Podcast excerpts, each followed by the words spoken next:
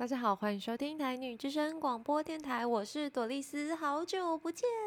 我从第一季录完之后，就是一直在想说，哦，我要来录录第二季。然后我的第一季其实，在最后结尾的时候有说，哦，就是我有一个。诶，也不是在结尾的时候，就是我好像是在我自己的 IG 上说，就是我有一集新的，然后那时候就是适逢在一个低潮期，然后那一整段我大概也是录了三四十分钟，可是就是一直没有播出来，就觉得哦有点，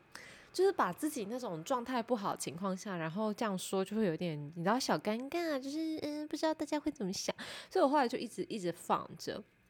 然后就到最近，就是我觉得让我可能那个时候觉得比较烦闷的事情，都已经得到了解决之后呢，就是开始生活渐渐的步上一个比较稳定的轨道那种感觉，所以就来录第二集。然后我就帮我第二集设计了一个新的封面，因为刚开始录第一季的时候，比较像是说我想要有一个开始，所以。就是语气一直这样，你知道瞻前顾后，不知道弄什么弄什么，就是一直想要，我觉得也不是追求完美，但就想说，哦，有很多很多点都想要做到。那有时候你想要做的事情太多，然后其实没有开始做，就这一切都是白想的。所以我就想说，好。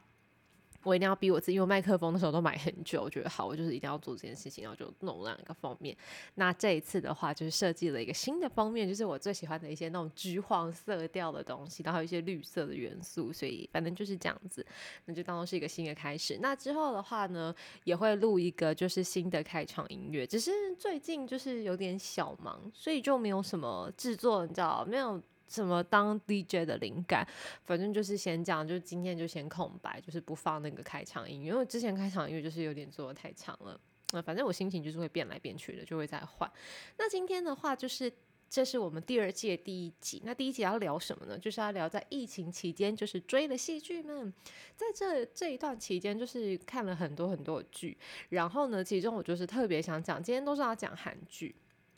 讲三部，一部是《鱿鱼游戏》，然后第二部是《机智医生生活》，再还有就是看完《机智医生生活》之后，又看了那个导演的之前的作品，就是《请回答一九八八》。那我就先从《鱿鱼游戏》开始聊，就是我一开始听到《鱿鱼游戏》的时候，是他刚上映的时候，朋友推荐我，他说哦。这次很好看，你可以去看。他说：“哦，很好看，就是可是是什么怪名字？而且他刚开始上映的时候，你只要在 Google 输入‘鱿鱼游戏’，你首先出现的一个图片就绝对是深海大鱿鱼的图片。现在就不会，因为就是这个搜寻结果就是已经，反正就是已经被演算法算一算，就是已经 不太会看到鱿鱼的图片。但那时候我输入的时候，就会先看到深海大鱿鱼。然后如果你的定位真的是有一颗非常爱国心的话，你就会发现那个不是普通的深海大鱿鱼，那是来自澎湖的深海大鱿。”鱿鱼，反正在看鱿鱼游戏的时候，你就会以为说，而且就是中间看的时候，当然就觉得很血腥、很恐怖，但是还会有一个以为，就你会以为是嗯，台湾的本土剧演员是有去韩国发展嘛？就是有小护斗啊、廖俊啊，他们都有出现在鱿鱼游戏里面，而且下一秒你就会想说，哎，所以苗可丽跟李罗他们就会紧接着出现吗？现在是要演什么亲家卖 gay 稿之类的吗？然后我在看那部的时候，就一直觉得哇，这个男主角那个样子，就是。他真的就是一个，你会想说他真的是演员吗？他整个人非常的，就是像一个中年的大叔，他就是个中年的阿加西，阿加西吗？我说错吗？我不知道，应该没有讲错吧？反正就是去 Google 男主角本人的照片之后，我就真的觉得哦，人真的是要打扮，因为成熟型男跟邋遢的，真的就是差在一个油头跟一件衬衫。而且你让一个满身肌肉的人，就是隐藏在卤蛇打扮之下，真的是很暴殄天物。不过由于就是由于游戏，它其实真的是很不太适合我这种，就是连看柯南我都会就是笑 K 笑的胆小鬼。我真的是一个非常容易就是因为配乐，然后跟就是剧情，反正我。就是个超容易入戏的人，所以我大概一天的时候。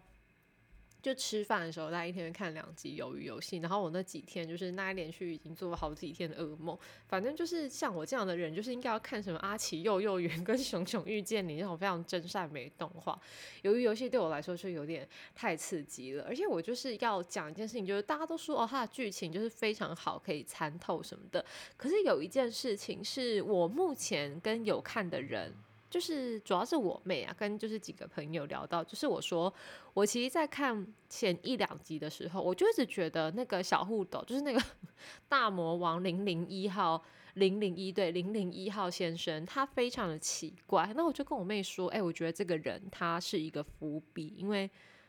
反正他就是那时候我就隐约的你知道嗅到一点点不对劲的事情，就果不其然，他就是一个大魔王。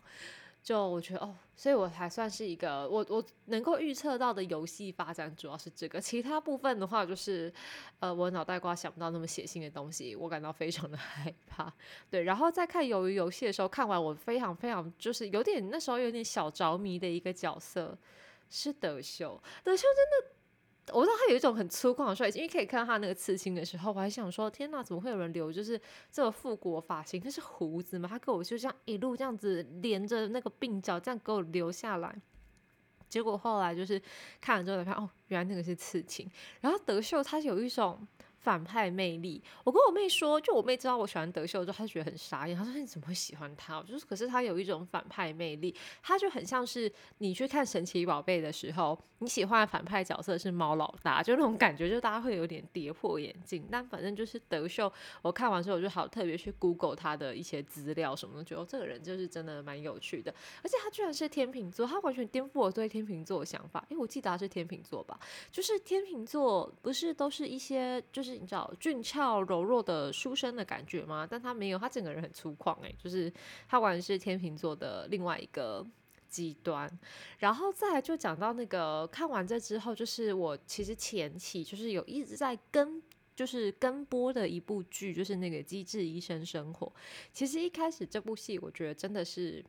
很难吞咽下去，而且你每一次出现手术画面的时候，真的就是会想要立刻戒断所有的坏习惯，就拜托天哪，不要让我的身体长出那些东东，就是很恐怖。总之就是这部戏，就是因为一开始第一季很红的时候，然后就是你打开来看，就想说，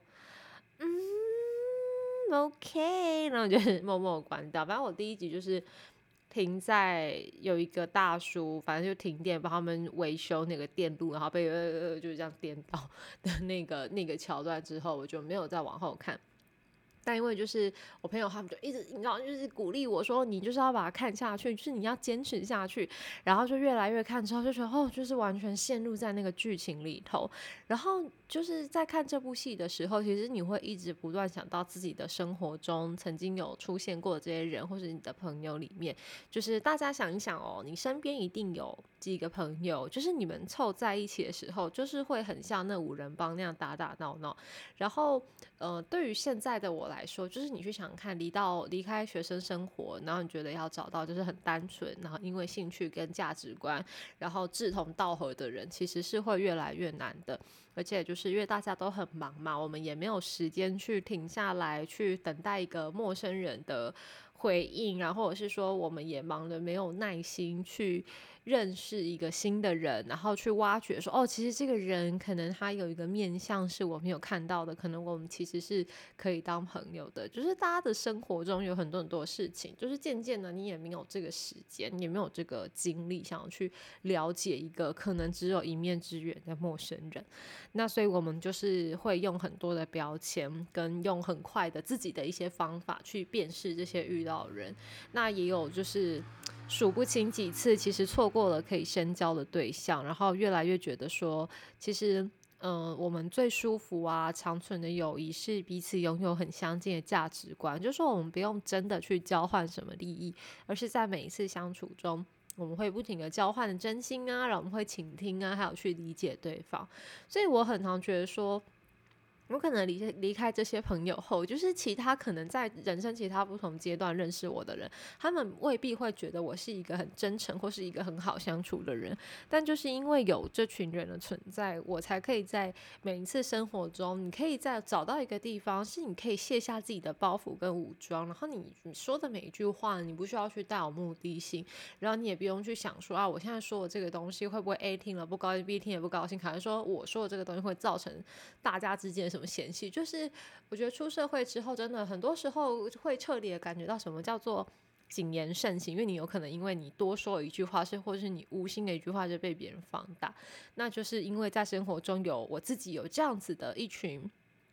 或是几个就是在不同阶段认识的好朋友，所以就是你可以卸下这样自己的一些说话的包袱，然后就是很单纯的想说什么就说什么。那我觉得《机智医生生活》他的这部戏给我感觉，就它就像这样子的一个存在。那我们虽然说可能因为很忙碌，没有办法跟自己那些好朋友很常见面，可是你可以借着戏剧里面他们，然后去带入自己的友情角色，然后你就会期待说，我们下一次见面的时候，我们就可以聊些什么什么。那第二季的步调其实它就是很明显比第一季还要快很多。那结局的时候，其实有一种感伤，因为那种感伤就是我们再好的朋友，其实我们的人生都是独立的，就是也有各自追寻的目标，那就是在把握每一个聚会的当。当下去累积最美好的回忆，那就像他们就是会在很忙碌的时候呢，大家还是尽可能的出去玩啊，然后一定要一起练团练音乐这种感觉。然后就是因为看完这部戏之后，你就会有一种天呐，我要跟我的朋友告别了，我要跟他们告别的那种感觉。所以我又赶在 Netflix 下架之前，就看了这位导演另外一部很有名的作品，就是《请回答》系列里面《请回答一九八八》。那请回答系列其实它有很多，它总共有三部嘛。可是我就觉得好像其他两部可能时间也都比较久了，所以那个时候到底这个大家我们讨论那些戏，我也不太记得。那我对一九八八是印象比较深刻，所以我就是有先看。不过我觉得可能因为它是海外版的关系，就是它很多就是呃这部戏里面它讲的就是说它有点像是韩国的光阴的故事那种感觉，它会把在一九八八那个年代就是大家那时候比较流行的歌曲啊、节目啊、戏剧啊，它可能就是会把它融入在他们的剧情里头。可是因为是海外版的关系，所以它很多以前戏剧的画面跟海报就是会被遮上各种大大小小马赛克，反正看着就是会觉得很没有那个气氛之外，而且一部正常的戏就是会搞得很像什么迷片，就你会觉得一群人然后围观看那个打马赛克的东西，想说呃 what the fuck，但就是就是 也没办法，但是就是只能凭那种模模糊糊的感觉去猜测说，哦，他们可能是在听歌，或他们可能是在看电影之类的。而且我发现，就是导演好像很迷恋，就是五这个数字。比如说，请回答一九八八，他们是什么双门洞五人帮？然后鱿鱼游戏里面，或者是呃什么一九八八里面的主角，对，这也是我另外一个小发现，他们就是都来自首尔的双门洞。所以我还特别去查说，双门洞四舍五入之后，大概是等于台湾的哪里？可是因为我是台北人，所以我就只能用台北区域来四舍五入。我觉得双门洞。就是它在道风区嘛，所以它 maybe 是一个很像中正区的那一种感觉，然后它是中正区里面的一个小地方这样子，然后因为中正区也是有一种新旧交融这样子，而且在讲到请回答一九八八里面也有一个就是。嗯，好像在韩国是很有名的，住在双门洞的人物，就是那个动画角色小恐龙多利。那小恐龙多利，它是韩国国内一个蛮具代表性的动画人物。那它制作年代大概在八零年代左右。不过为什么说是国内呢？因为我觉得在我的世界里面，韩国最有名的动画人物根本不是什么小恐龙多利，是 Pororo。Pororo 他就是我不知道，我想要韩国，我就想要 Pororo。而且我还会唱 Poro 那个歌 Pororo 说爱玩耍什么要带你去认识他？就是他有一段歌曲，然后讲到 Poro，就是我又想说，哎，其实从亚洲各种卡通人物画风来说，你知道东南亚我真的不知道，可是我觉得整个东北亚最不适合画卡通人物跟吉祥物的。如果台湾说是第二名，应该没有人敢说是第一名。因为你大家有去注意过我们台湾各县市的吉祥物吗？真的很恐怕，很恐怖，会泪如雨下。就是我觉得，如果是台湾的设计人才，真的会觉得很难过。他们真的被那些怪东西淹没了他们的才华。然后就是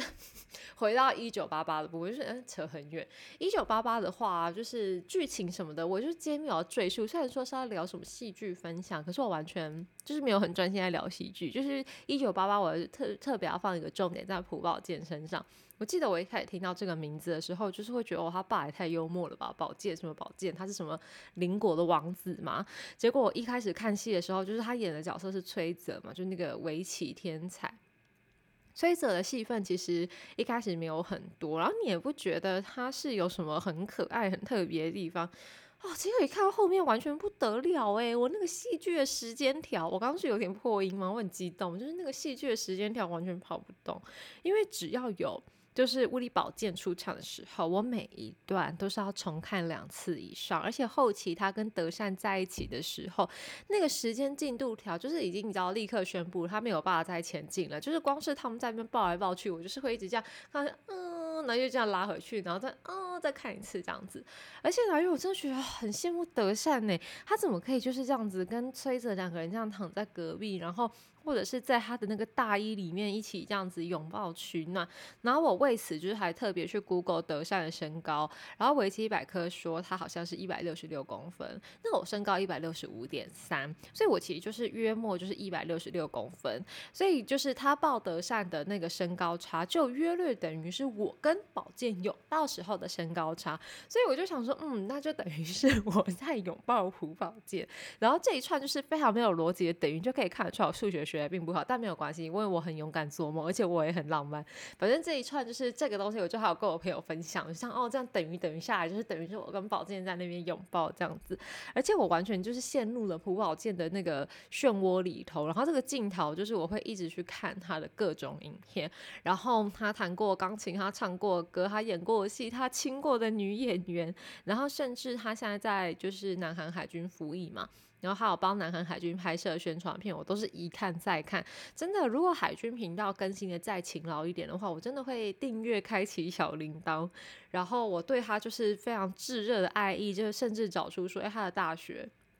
然后在世界大学排名大概在哪里？哦。然后就是一千四百多名啊，跟我的母校世新大学哦，我们差不多，所以我们相爱的话，就是完全算是门当户对这样子，就是我们不会有太多的就是那个落差。然后因为太聪明的人，我真的也是没有办法哎，我没有办法接受另外一半要一直用那种很叫聪明人、聪明人的逻辑在那边跟我吵架。所以呃，我觉得宝剑这样跟我就是，那我们我们很速配，我们很速配，而且我现在就是没有等过任何人退伍的我呢，我现在就是在等待宝剑退。退伍，而且我擅自已经决定他会在我生日那天退伍，因为他是明年的四月退伍嘛，哦，那就是四月二十三号退伍，所以我差不多再等个一百九十天就可以了。不过呢，我觉得在这当中有很高的几率，我可能会发生兵变，因为我血液里有一个非常不安分的灵魂，所以如果可以撑到那个时候，我还记得这件事的话，但就是也许应该要去韩国迎接他退伍。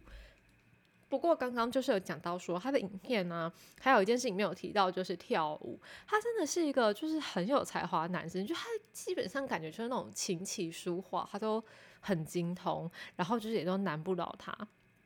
而且呢，可是我一看到他跳舞的时候，就想说，哦，我的 gay 雷达指挥中心开始叮叮叮警报大响，然后就觉得不妙，然后我就找了姐妹团，就是确认之后，然后不过不愧是我们就是这种极厚的同温层，我们一看到宝剑，然后看他跳舞这些影片等等，我们就无意义的一致通过，像宝剑这样的男人，根本就是只有在天上才会有，如果在人间，那他应该就是 gay，所以我想说，好吧，如果宝剑是 gay 的话，那样也好，我得不到，大家。都吃不到。如果宝剑喜欢男人，这样就可以告诉自己说：哦，其实不是我魅力不够追不到他，是人家打从生理上根本就不稀罕我，就是给自己一个很很完美的理由这样子。然后最近啊，就是开始因为刚说变得比较忙啊，没有什么在看戏剧的原因，就是因为开始打工嘛。然后我其实真的。从我去年离职到现在，我已经真的很久没有进入职场，我差不多已经快一年没有工作。然后我的身体跟我的脑袋都在适应工作。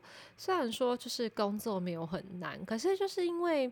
我觉得自己就是很像一个二度就业女性，就是真的是我有点紧张呢。而且其实这个工作内容并没有很复杂，就是我做的是跟卖东西有关的职业，然后我就会一直有一个销售腔跑出来。然后平常啊。我是一个就是那种中音部的女生，我甚至在小学参加合唱团的时候，就是从高音部被丢到第三部，就是那种唱人声贝斯，就等于说我帮大家做一个比较简单的解说，就是给一些没有参加过合唱团的人一个很简单的小科普，就是我从一句 有歌词，就是高音部通常都是唱完整的主旋律跟歌词的部分。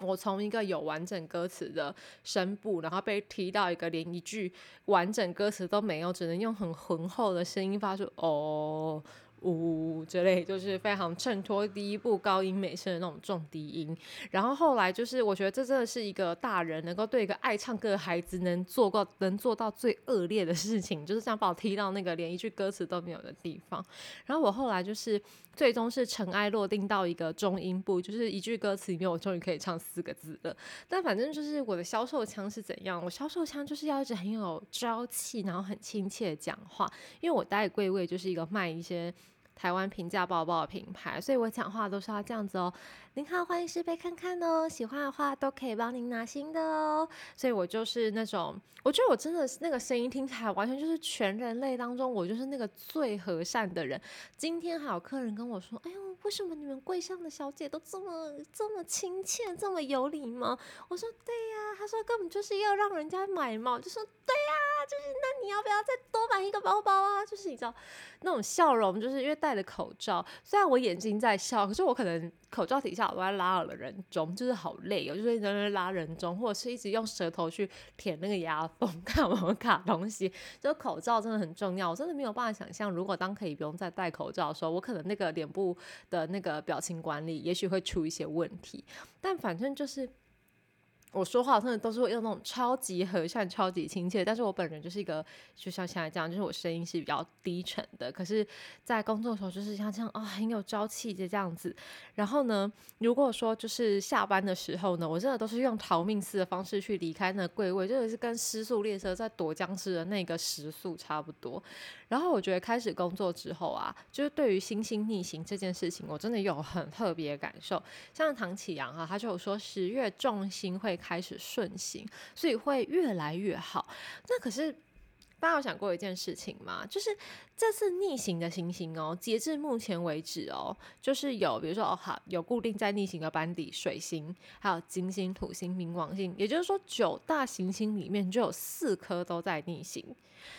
大家有想过吗？会不会其实真正在逆行的？根本就是地球本尊，就像是一个团体里面有一个人总是转圈转错边，然后这个时候就是全体行星真的是拜托大家帮他一起数拍子，就是你知道一二恰恰恰，一二恰恰恰，就是右边右边，就像就是大家都要一起转右边，不要再转错边了。而且只要他转错边，我们全体地球人就要去承担他转错边的代价，真的是很衰小。而且我最近手机荧幕就是有点莫名其妙裂开，然后又有点就是我最近又有点拉肚子。或者是那种睡眠睡到一半就会起来尿尿，但是你知道，你真的起来尿尿之后，你膀胱根本挤不出什么东西，所以我觉得这一切都是逆行害，就它让我整个你知道磁场很乱。反正就是工作之后，我又开始又回去看一些星座啊什么的。最近就哦就很累，因为现在就是已经百货要到了周，因为我在百货公司工作嘛，那现在就是已经要到了周年庆的时候了，就是明天哦我已经连上两天班，然后明天还要再上四天那种。超长的时间班，七个小时、九个小时什么的，而且我看到那些人，我就快吐了。但没有关系，这一切都是为了钱，不趁现在赚钱，就不知道什么时候还可以再赚钱了。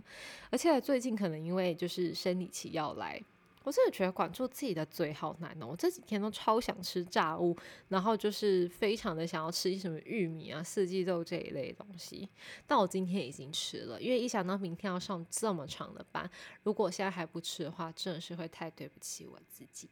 那今天的话，我们 p o 就到这边。这一集是不是录的有一点快？没关系，就是因为 我真的好累，好想赶快去睡觉。那等到就是这个很恐怖的周年庆的档期过了之后，再跟大家分享。我觉得可以聊一下，就是一些销售业的事情。因为我妹她就是超爱问说，你每天在百货公司会不会遇到什么很奇怪的客人？